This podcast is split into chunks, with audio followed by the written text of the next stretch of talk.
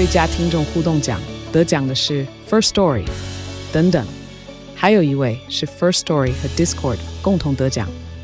First Story 最新推出的 Discord 整合功能，是为听众管理新标杆，将拥有会员资格的听众自动加入 Discord 群组。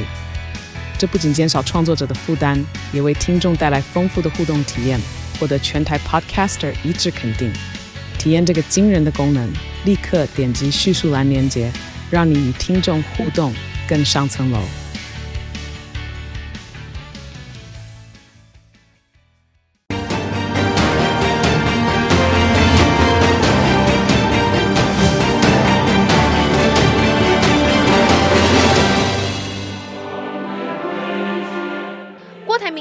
开讲依旧用国歌开场，强打中华民国牌，现场来了至少六百人，还加开临时会场同步收看直播，人气抢抢棍。郭台铭喊话，只要 AI 介入核四管理，就支持核四重启。核四如果加上 AI，经过所有全世界专家来检查是安全的，我基本上会赞成王厂长。如果孙玉贤还在，我相信你们台核四绝对不会被封存。郭台铭支持核四重启，要让台湾变成科技岛，甚至说如果支持民进党废核，身体健康就会受到威胁。贝尔加减当的神主牌，如果民进党不能拆，还有百分之四十的基本票源，那你们要投给他，我也没有办法。那你就生个肺癌好了。郭台铭不止大谈核四，对上前一天，新北市长侯友宜用杯水理论阐述两岸议题。郭台铭隔天就在脸书大谈钢索论，强调台湾就像个小人夹在中美冲突之间，但我们有办法从政治的钢索走下来。只要领导人有不同的眼光，被解读是跟侯友宜互别苗头。每个人哦都有一个他的理论的基础。我们在两个巨人面前，我们是微小的啊，但是我们有尊严的。两岸之间，我们不避战，不要去什么挑战，但是我们要备战，让中华民国充满自信，和台湾这块土地能够走出钢庄大道。两岸议题，郭侯隔空较劲，但为争取更多支持，郭台铭全台跑透透，请跑中南部，成果也反映在网络声量。根据信传媒大数据分析，郭台铭声量至少赢侯友谊六万则，好感度则领先百分之四三点五八。不管任何风雨，我们都是同心齐力。我跟侯市长啊，除了团结就是合作，你们不要见缝插针啊。面对蓝营内部竞争，侯友谊保持君子风度，只是何时跟民众党主席柯文哲见面谈合作，郭台铭强调还不及，不能啊在泛蓝或国民党里面出现，我是没有一个资格跟柯文哲谈任何合作的。郭台铭在秀整合非律实力，力拼征召出现。今天下午，郭台铭在自己的三创开了这样的一个所谓的座谈会。郭台铭有讲哦，他说国民党在五月十七号的时候就要提名他，那如果没有提名他的话呢，他做不到什么什么什么什么什么，就可以罢免他。明玉姐，我们今天要来聚焦的是郭台铭的表现跟侯友谊的表现。我相信一般观众朋友跟我一样都很好奇，今天郭台铭讲了什么东西？嗯。郭台铭讲的过程当中，是不是有所谓的政治 sense，或者是他哪方面比侯友谊强，或哪方面比侯友谊弱？您怎么看？如果以侯友谊最近的声势一直不断往下掉，郭台铭的声势一直不断的往上拉高，这两个人到底有没有可以有互别苗头的亮点？哎，你千万不要讲说侯友谊的身世比较低哦。我跟你讲，就我的了解啦，哈，就是说侯友谊他这边也很有信心哦。现在国民党大概两个时机点，一个是五一七啦，一个就是五二四啦。就这两个时间点呢，就会正式的征召了五一七跟五二四。所以郭台铭他压的比较早，他说他相信五一七他会出现嘛，但是侯友谊这边认为五二四啦，他觉得五二四。国民党就会征召他了，差一个礼拜，差一个礼拜。对，那我必须讲了哈，就是说侯友谊的那个上个礼拜的那个杯子理论啊，现在有一个新的名词了，你知道吗？叫做悲从中来。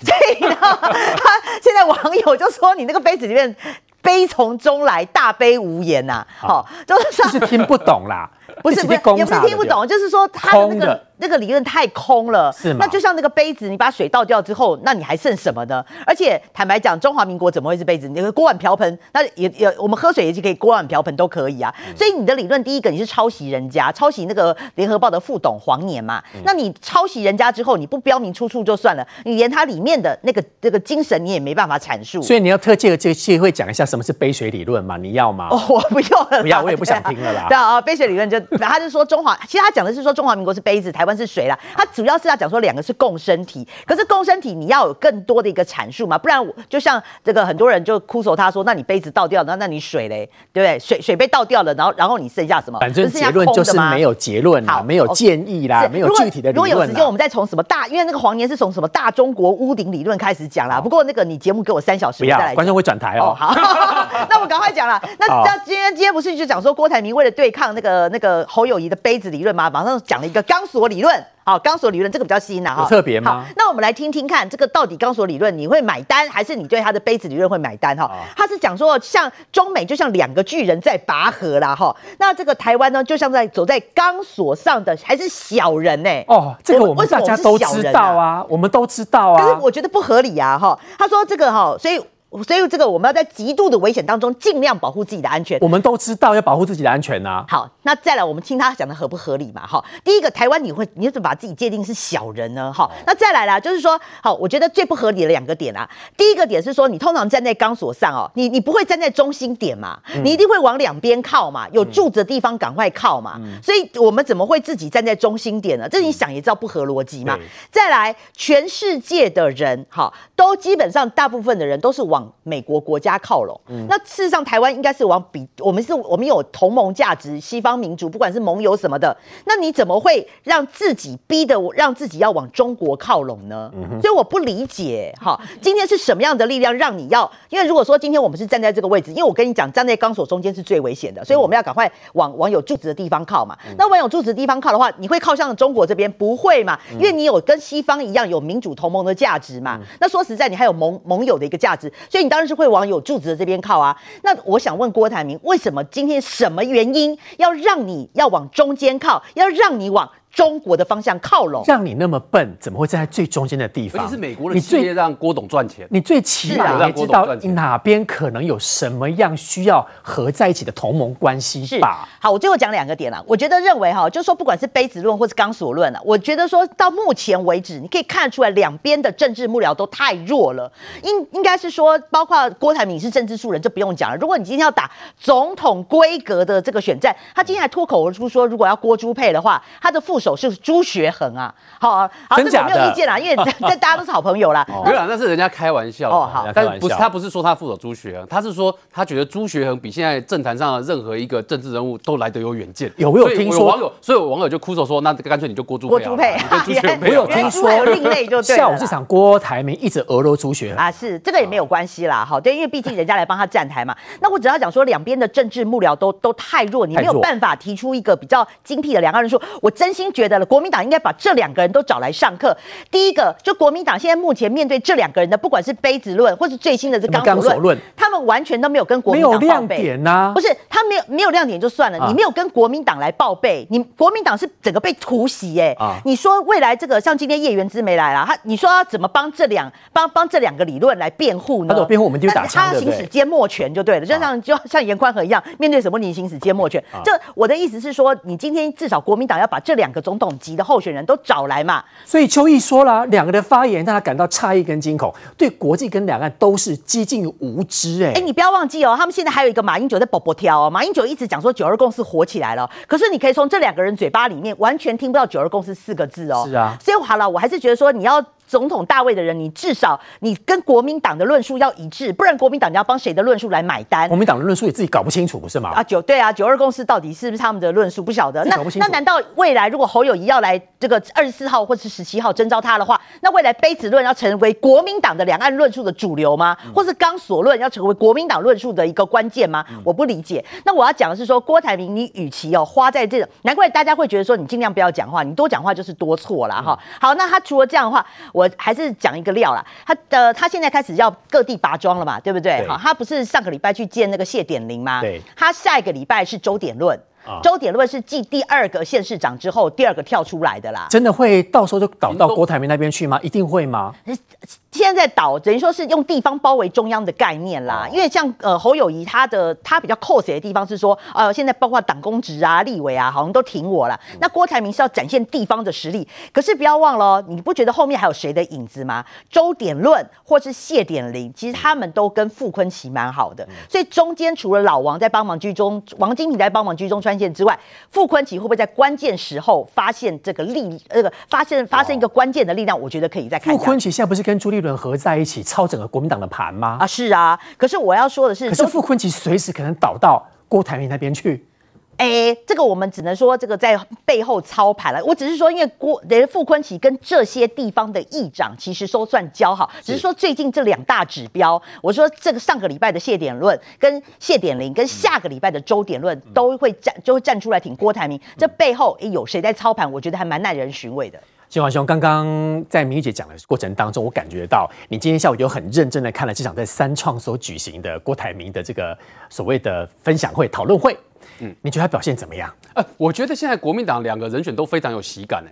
那、啊、为什么很有喜感？我们先讲郭台铭这一场好了。你知道他在里面有三个特色，哪三个特色？第一个，哎，我真的很不理解哈，就坦白说，这个你是要选总统的人，那你是要争取国民党征召的人，那照理说应该是你郭台铭认真的去分享自己的选总统的想法，对国政的观点。可是里面哈很有趣的是，大部分的时间他都是让名嘴讲话讲比较多，所以下面有很多哈那个你知道线上直播的留言呢，都说奇怪了，那为什么郭台铭讲话讲这么少呢？那你不让他多讲一点，怎么知道他真实的那个施政想法是什么？我们想多了解他，是，然后有人就说，那干脆你就整场变成名嘴的布道大会好了，这是第一个啊。第二个，这也是很妙啊，就他整场讲讲最多，一直讲 AI。那妙的是，其实我们都知道，合适的状况是你现在要重启，一定会有难度。所以你看，连经济部都告诉你，合适如果你要重启的话，对不起，那很多那个什么燃料棒那些都已经送走了嘛。你要重启，大概要花大概八年、十年以上的时间，而且花更多钱。是，然后竟然身为一个哈精精这个精打细算的。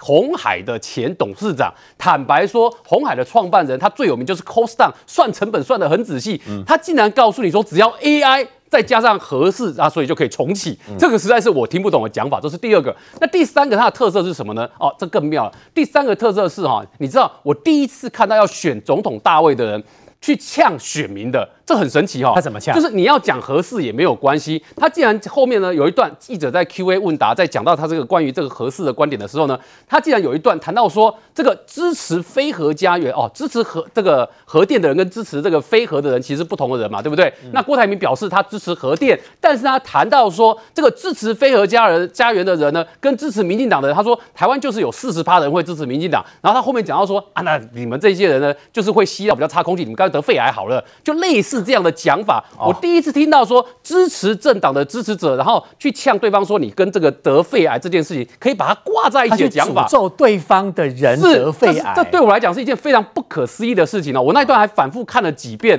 然后我发现这件事情竟然发生在今天下午的这场三创的郭台铭这个与你对话的这个这场上面，我就觉得觉得非常不可思议啊，所以我才说这里面呢显得他非常的有喜感。然后来第四个，我再讲，你讲他有喜感，应该说他常常会讲错话吧？好。这个讲讲错话是他在这个我们讲说上次大选的时候就已经讲错话很多次了，比如说包括年轻人的选票先骗到手再说，这个话你等于是另外一种在呛年轻的选民嘛，意思是显得好像你们很笨，所以我很容易可以骗到你们的票，这个就是一种标准的失言嘛。然后所以你看像在这一次里面，他们虽然要尽量去克制郭台铭的发言，可是你会发现克制到后面就会产生一个结果是，要么他话讲太少，大家觉得怪怪的，你要选总统应该是总统他要讲最多的话，让大家知道他的想法，对，那要么他讲太多啊，就会出现像我刚刚讲的。连这个肺癌这件事情都跑出来，都乱讲，这听起来你就觉得这莫名其妙嘛。然后所以哦，你去看哦，这就是为什么他的部分会让大家觉得很有喜感。那我要补充的是说，你看这个钢索论的这个说法，因为他要跟侯友宜一别苗头，这个所谓的杯水论。结果呢，你知道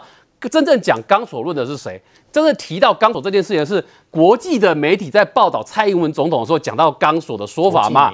而且他是在称赞蔡英文总统的讲法，他说。蔡英文总统在美中之间，就像在走钢索一样，要维持两边的状况，两边关系都要维持得住。最重要的是，他有得到，你看哦，这边哦，这个这这篇新闻报道提到他，他蔡英文总统在美国人心中，而且在世界其他地方都赢得了作为可靠对话者的地位。然后说中国的宣传机器很难将它描绘成。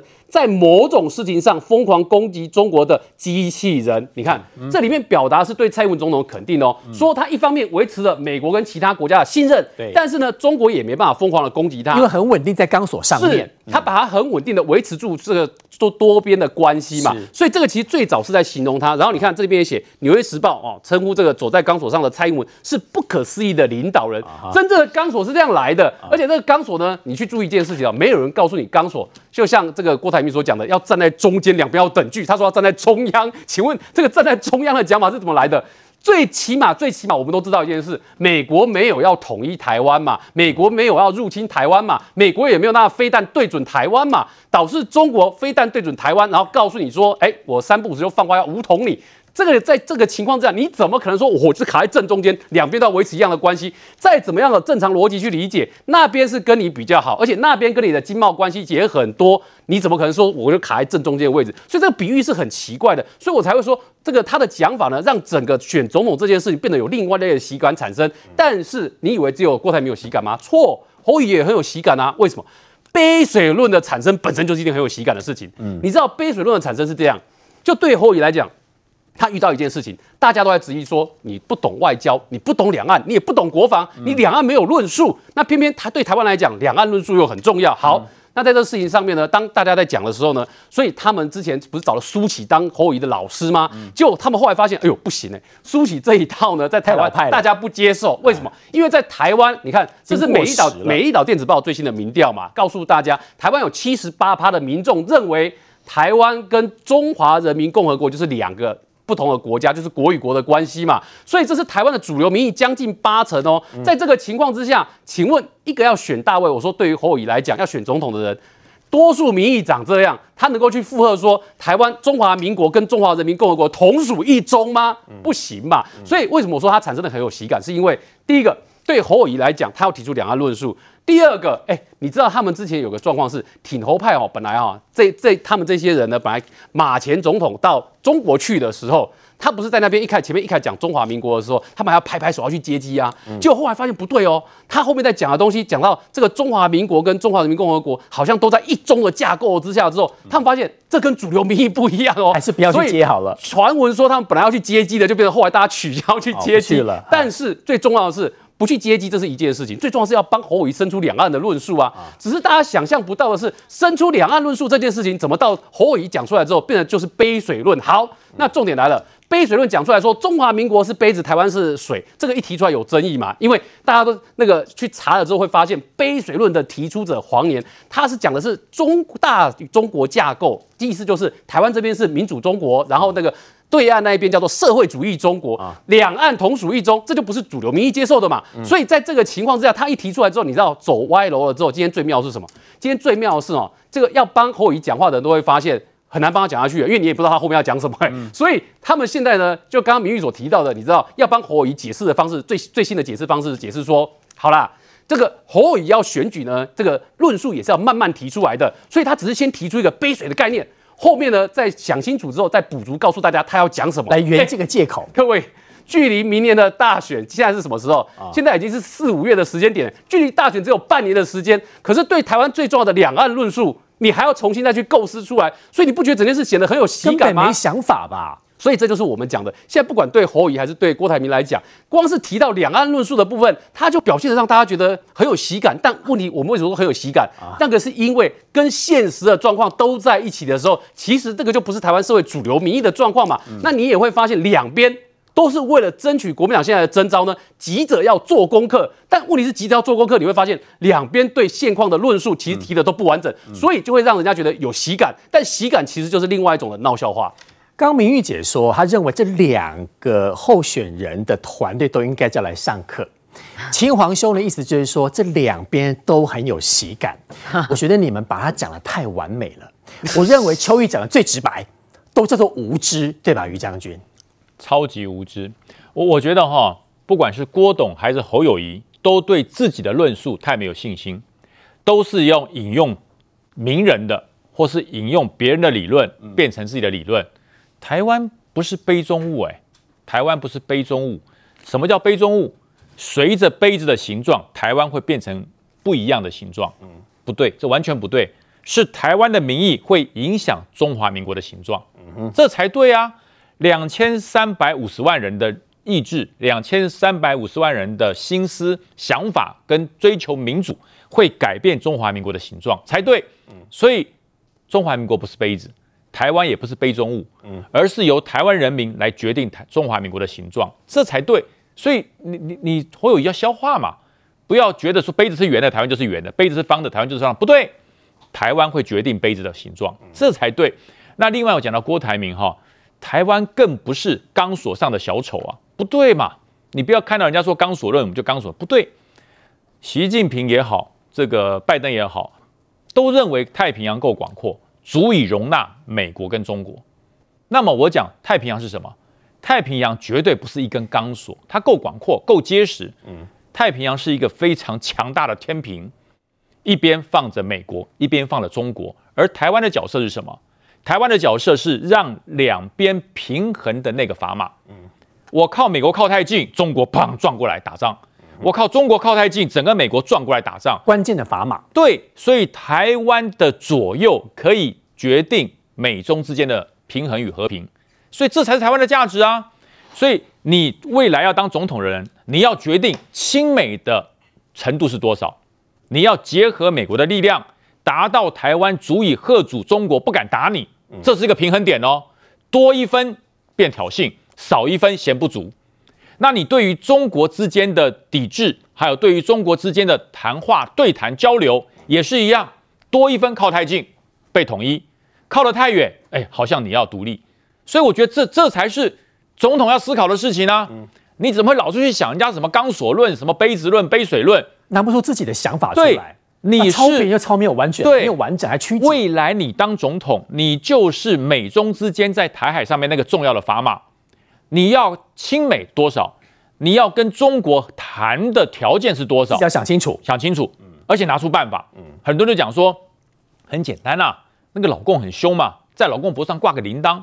他只要屁股一动，哦呦，他要打我们就知道，对，谁来挂，怎么挂，如何挂，告诉我们方法。对，这是方法，嗯，这是未来要领导中华民国或者领导台湾要往哪里走的领导人你要想的方法。嗯，你要想方法，不是描述状态啊。台湾现在是一杯水啊，杯子是圆的就圆的，杯子是方的就方的。台湾现在走在钢索上，哦，稍微不慎就摔下去，那叫状态，那叫状态。所以说，呃，那我们要让台湾让全世界看得到，让台湾让这个全世界知道我们叫中华民国，不用啊，蔡英文已经做到了，蔡英文已经做到了。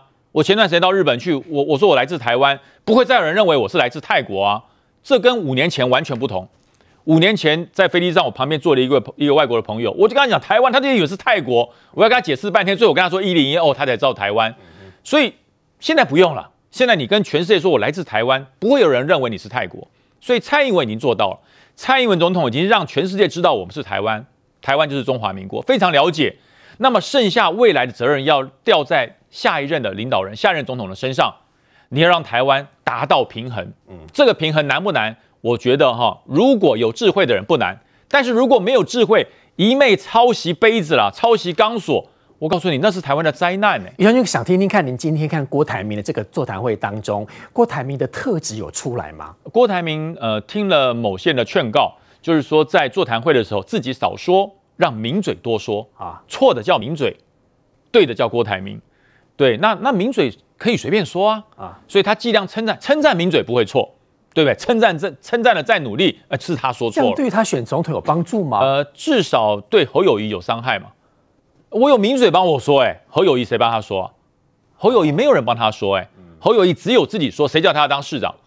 所以说，现在郭台铭现在的状态，他不是要跟全国人民展现我有没有能够治理台湾，让台湾达到平衡点的这个人，我只要让全国人民知道侯友谊比我差，我没有比他好，他比我差就成功了。因为现在他要做的是国民党第二阶段的选择，他只要把侯友谊比下去。他就出现了，他出现以后，他再进入呃第三个阶段，要如何整合非绿联盟。所以郭台铭是一个非常卓越的这个商人，他会一个阶段一个阶段的并购，他不会一口气把它买下来。所以他的阶段现在很明确，就是要跟侯友谊比出高下。但是侯友谊到五月十七号之前，他的考验远比郭台铭严重的多。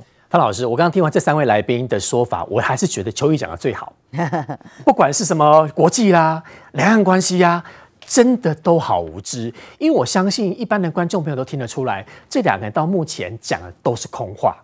而且你去看啊、哦，郭台铭讲来讲去都很重复了，而且模式也很像。他今天又开始唱国歌啦。他前天在东海大学，然后这国歌哈越来越少人唱，要把它维持住。哎。那难道他当上总统之后，我们所有大学生每天都要唱国歌、升国旗吗？啊，所有的公务员都要恢复如此吗？所有的中小学都要这样？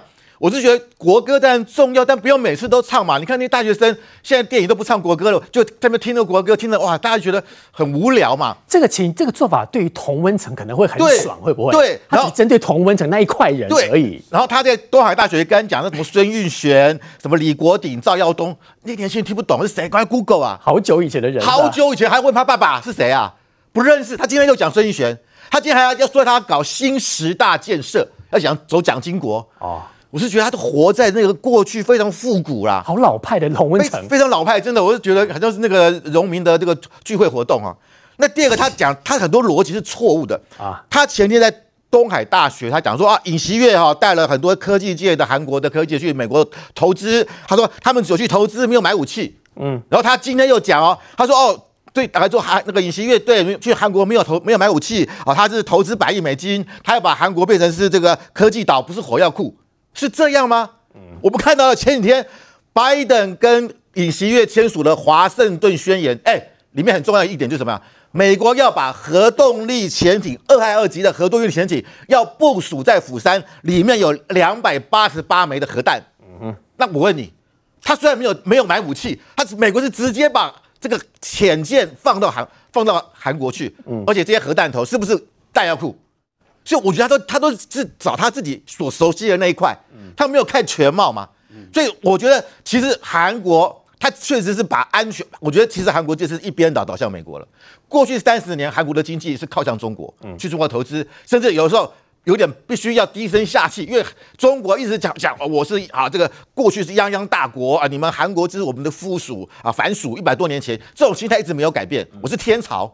所以，虽然韩国去中国投资很多，可是中国人特别特做官员里面是看不起韩国的。那韩国被必须为了经济发展，必须要卑躬屈膝。现在不需要了，我跟美国走在一起。我觉得这次美国是透过尹锡悦告诉台湾，连韩国过去也曾经有所谓的亲中派，嗯，例如说文在寅，可是现在的尹锡悦全部是亲美。嗯，未来来讲，韩国不管是经济，不管是军事，都是亲美。嗯，那台湾。你有什么可能去怀疑美国呢？嗯，我觉得这一点是要告诉台湾的人民，连韩国都走向亲美的时候，而且你看韩国这是企业，什么三星啊，全部都去了，他们在中国也有投资，他们已经不在乎了，因为中国一定不高兴嘛。嗯，中美现在是贸易大战、科技大战，就你韩国的企业已经选边站了，但是他以前在乎，他现在不在乎。嗯嗯，所以我觉得就是说，韩国要走的是一条独立自主的道路，更有尊严的道路。你看这次尹锡悦到美国去多有尊严呐，拜登设国宴给他，还有里面唱那个美国派，哇，整个大家全场。我觉得那个才让韩国人觉得，对，我们要跟美国站在一起。所以我们要看的是，包括韩国这种动作。对啊，看了韩国动作才知道，我们台湾可以采取什么行动。对，然后我我不晓得为什么郭台铭一直说台湾好小好可怜。IMF 国际货币基金去年说台湾的 GDP 在全市一百九十一个国家，我们排名二十一，其实很前面的。嗯，韩国。是排名十三，但是韩国因为人口多嘛，土地比我们大嘛，它会比较多，这是自然的。我们的人均 GDP 是三万五千美金，全世界排名第二十五名，还超越韩国跟日本。嗯哼，我们怎么能算一个好像一个那么小？当然我们要跟中国比，我们当然不够大，但是我们也没有那么小吧？嗯、就把台湾想的那么小，我真的觉得没有必要这样的妄自菲薄啦。把自己想的好小又很弱啊，还很弱啊！如果这么弱，习近平为什么要要统一台湾？如果这么弱，为什么美国要派这么多啊这么多高官来台湾访问？所以，我真的觉得，我觉得郭台铭不需要如此啦，这样唱衰自己，嗯啊，要那就表示啊，中国很很大嘛，我们就必须要服从于他嘛。所以，根本这两个人的任何论述都没有加分，不是吗？呃，那等你看礼拜三的时候，灾难嘛，灾难出现了嘛。侯友的灾难是什么？市议员陈世轩质质询他的美中台政策嘛，一问三不知嘛，问你什么是一法三公报六项保证，什么答不出来。至少你说其他后面不知道，你一法总之吧，台湾关系法最简单的嘛。你说你说，你要然后对啊，问他说什么叫一中原则，什么一中政策？你够你够吗？啊，你不是从美国回来，那是一种什么样？恼羞成怒，就是哎，你问我，我都不知道。哎，结果我干干脆就生气了，就不爽了，就说你给我冲低，你给我冲。他在警告陈世轩。因为他知道陈旭，他以为陈世轩是国民党的市议员陈明义的儿子，他就说啊，应该是对不对？新任立委，新任议员，对嘛？新任议员嘛，就高高举起啊，低低低放下嘛，也不会跟我。他是同党的哦，他是民众党，他是民众党的。可是陈世轩就问，因为他是留学美国的，英文不错，他拿一个美国的国务院的一个 mark 给他看，他说 FBI。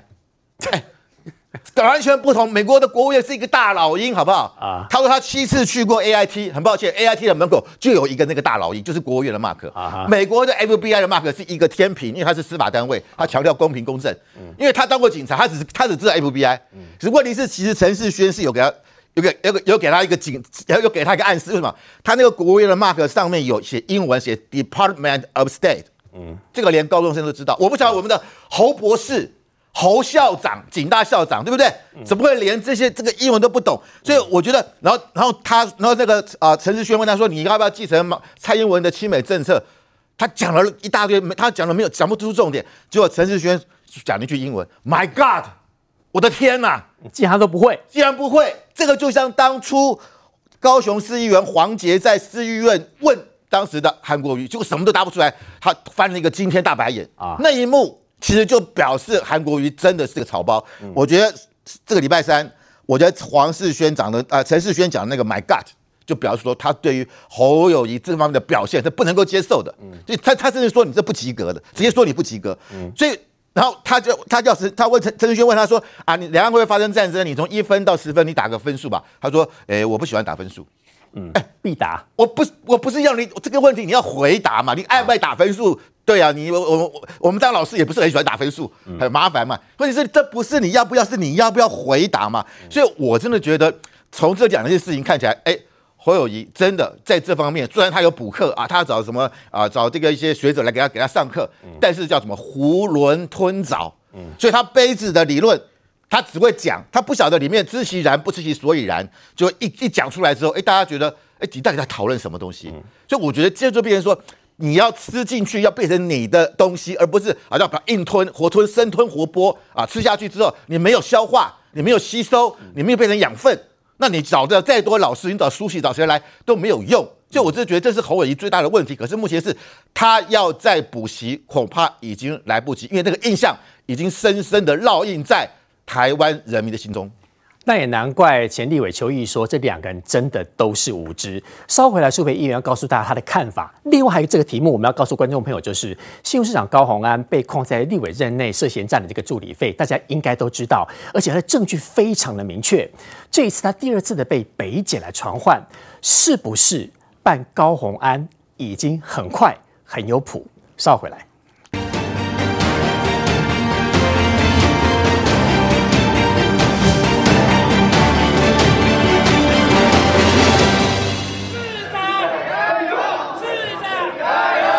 才刚下车，现场就高喊加油，口号整齐划一，明显是有备而来。新竹市长高虹安一早前往东宁宫出席地方活动，有了支持者相挺，精神气色好了不少。他也坚称自己清白，绝对经得起检验。我绝对没有涉及任何贪渎不法哦。那也同时呢，要跟大家说，其实近期确实哦，有许多外界对于检察系统是不是有被政治力介入指导的这样的传言，其实真的是传言非常的多。那我想在这边我也是必须要讲啊，公道自在人心啦。高虹安市长赴台北侦讯是应该也必须要面对的，而不是隔天一早回到新竹就动员了里长协会来去做取暖。绿营冷嘲热讽，因为涉及诈领助理费等案，高虹安前一天遭到北检秘密约谈。结束六小时的庭讯后，请回，只是二度遭到传唤，却要厘清他在立委任内被控诈领助理费案，包括疑似低薪高报、福报加班费，甚至是要求回捐助理费充当公积金疑云。另外还因为涉及在资策会任职期间申请专利时的申请人却不是资策会，挨告背信。两案一并传唤，高虹安有话要说。我自己也是第一次才看到资策会提告的内容哦，真的。是让我觉得实在是太扯了，而且非常的瞠目结舌。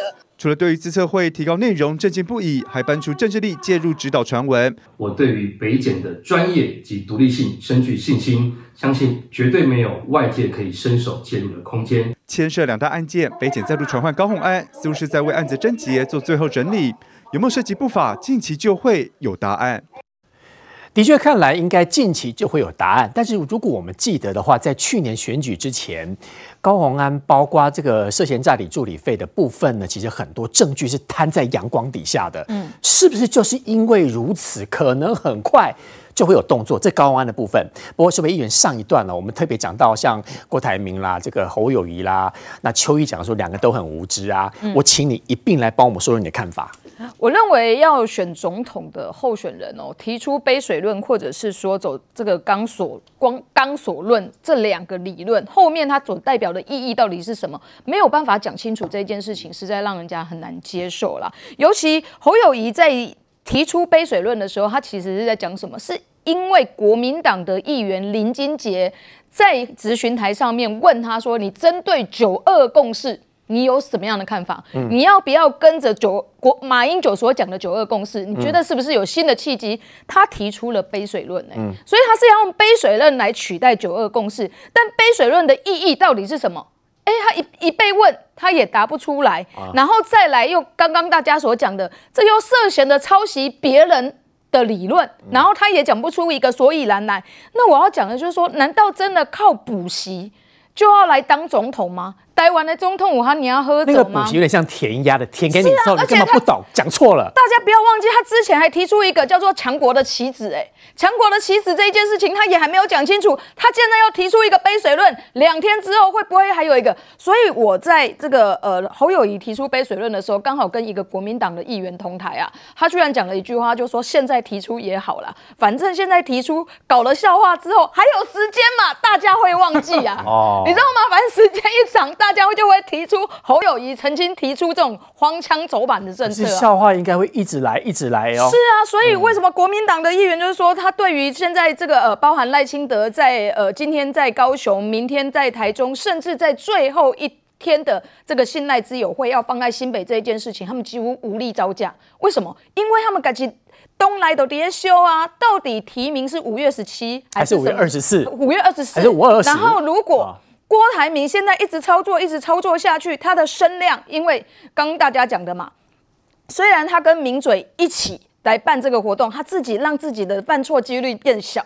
但他的声量确实是一直往上啊。他声量一直往上，如果他民调真的赢过侯友谊，如果国民党不提名郭台铭，又会有什么样的戏演出？我觉得这对国民党的党内其实是非常焦虑的。今天有抓了这个民调哈，其实郭台铭的民调比较高，是他当开当当时回国那一段啊。已经慢慢落落来呢，不过落落来，差不多呢，阿喜比侯友谊卡管，哎，落真多呢。不管是他的声量，或者是他的好感度，都还是比侯友谊高。所以到目前为止，国民党还在传出说，不管他比侯友谊多高啦。就是提侯友谊啦，是没有错，因为就国民党的议员他们的判判断是这样子啦。如果不是真的要提名侯友谊，现在新北市把总执询提前这一件事情就会变得很荒谬。嗯，你知道吗？搞了这么大周章，然后把总质询提前，然后最后提名郭台铭，哎，你真的是侯友谊真的是更消息呢？后来我确定要要提前吗？所以。所以所以对国民有确定了，已经开始，已经开始了，已经开始了，已经开始了，所以才会有才会有杯水论呢。杯水论这一个讲法，就是在总咨询里面被提出来的啊。哦，所以我觉得这对国民党来讲，现在他们内部真的是非常焦虑。而郭台铭今天又更荒谬了，他今天讲书哦，说是钢索钢索论嘛，吼，就是说这个呃，台湾就是在两强中间，就像走钢索一样，所以呢，理论没有用，要和平，要尊严啊，这不是跟。小英总统的理论完全一模一样吗？可是今天跟他同台的是谁？跟他同台的叫做虞美人呢、虞美人之前提出什么样的理论？他说要委屈、欸，哎，委曲求委屈来的和平也是和平、欸，哎，那你你你这样不是很矛盾吗？嗯、你一方面说我们要和平要尊严，可是你旁边坐的那一个人是之前才提出说要委曲求全求求来和平的人，所以国民党对对对郭台铭来讲，他自己其实就。没有任何的这个论点，吼，然后只是想要用借由这一些人的声量，冲高自己在总统选举的时候的的的分量嘛。另外，郭台铭也就是刚方老师讲的，就是说郭台铭说，我也要学以徐月一样啦，哦，如果我当总统之后，我要对带台湾的这个商人去美国去投资，哦，跟美国的关系好一点，不要去买武器，我要去投资，我要带经济回来台湾，但我要跟你讲。你在经济靠美国，政治靠中国，请问，如果你的政治不稳定的时候，美国的企业敢来台湾投资吗？所以尹锡悦讲的非常清楚啊，朝鲜半岛的和平是需要透过实力，不是要仰赖对方的善意。而且，就像刚刚范老师讲的，尹锡悦这一次去美国，其实最重要是他们国内希望争取南韩可以部署核弹。嗯，吼，核核武器，他们是其实是去跟美国商量的，所以你完全只解释了一半，另外一半不解释啊。今天其实我早上哦还去了这个台湾这个发爬嗯的活动，今天这个波顿其实讲了一件事情，我觉得还蛮还蛮让我觉得震惊的。他说啊，美国这方面其实常常听到有人告诉美国说，台湾人不想捍卫自己。不想保护自己，借由这样子的方式来讲说啊，美国啊，你不要再帮台湾，因为台湾哦，自己都不想要保护自己啊。嗯、你知道当场很多的台湾人说，我们会捍卫自己。嗯、所以这件事情告诉我们在国际上面其实还有两面手法，一方面其实也在扰动美国对台湾的信心，说美国说台湾自己都不想要保护自己，就是有谁，就是有郭台铭，就是有侯友宜。甚至有马英九，连自己国家都认为跟中国是中国跟台湾是一个国家这样子的方式。所以，如果我们没有办法在这个呃更多的呃武力上面，或者是国防上面表现出来，台湾是要捍卫自己的，我认为这一件事情其实也会动摇世界各国。民主盟国对台湾的信心，跟台湾能够协力这件事情，其实是一个很大的问题。我再回到明玉姐哦，明玉姐刚刚从五位来宾说法当中，的确在论述在两国关系当中，郭台铭也不合格，侯友也不合格。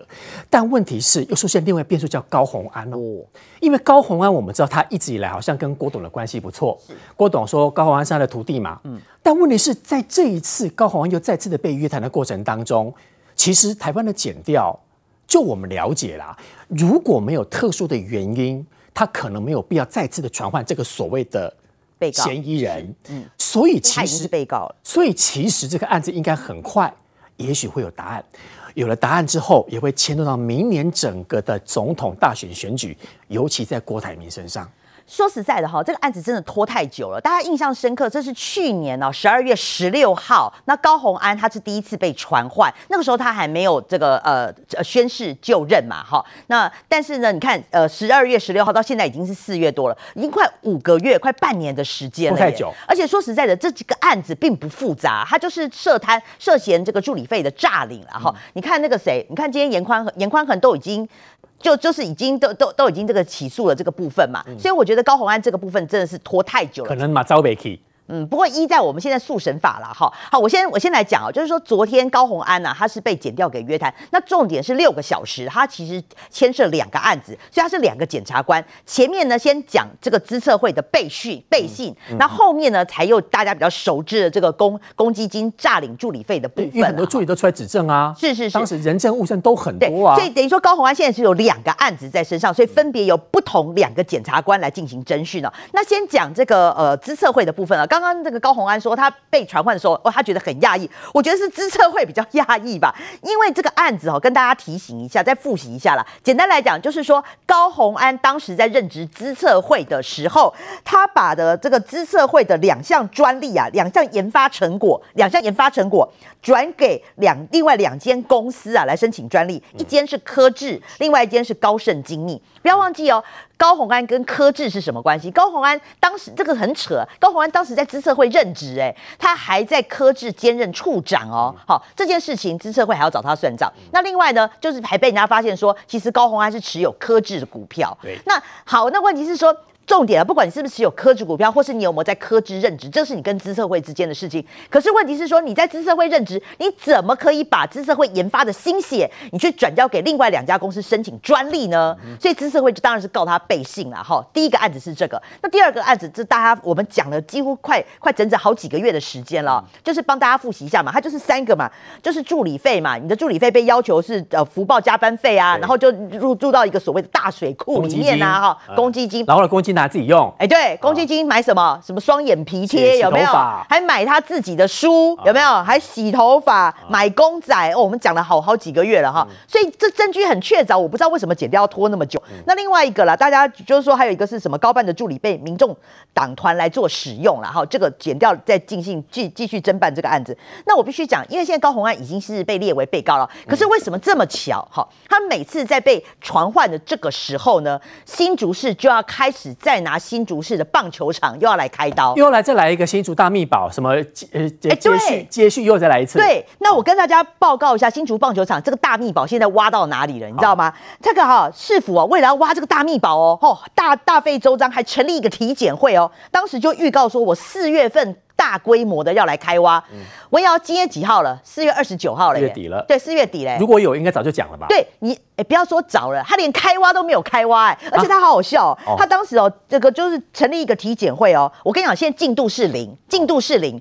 他跟你讲说，我那时候要要点状的挖啦，带钩状的挖啦，面状的挖啦，他要怎样挖？拜托，新竹棒球场到底有多大？他执行力这么差哦，又不是亚马里亚纳海沟，按照这样的挖法，马里亚纳海沟都被他挖起来了。那照这个案子来讲，他对市政不就都也不闻不问啊？对啊，所以大家就就觉得奇怪啊，你当时这个哦沸沸扬扬大声旗鼓哦，哦这种大秘。把我十二亿的球场一定有问题哦！哎，奇怪，那为什么到现在你说四月份要开挖，挖到现在你你我说那个海沟，不要说海沟了，连草皮都没有，所以大秘宝到底在哪里？所以我要讲了，他一方面哈，就是现在为自己的官司，他每次碰到官司的时候，他就要把新竹大秘宝再拿出来，我们就等着看，四月已经剩下最后一天了，你什么时候把大秘宝给挖出来？下礼拜一就五月一号了。对，真的有新竹大秘宝吗？稍后回来。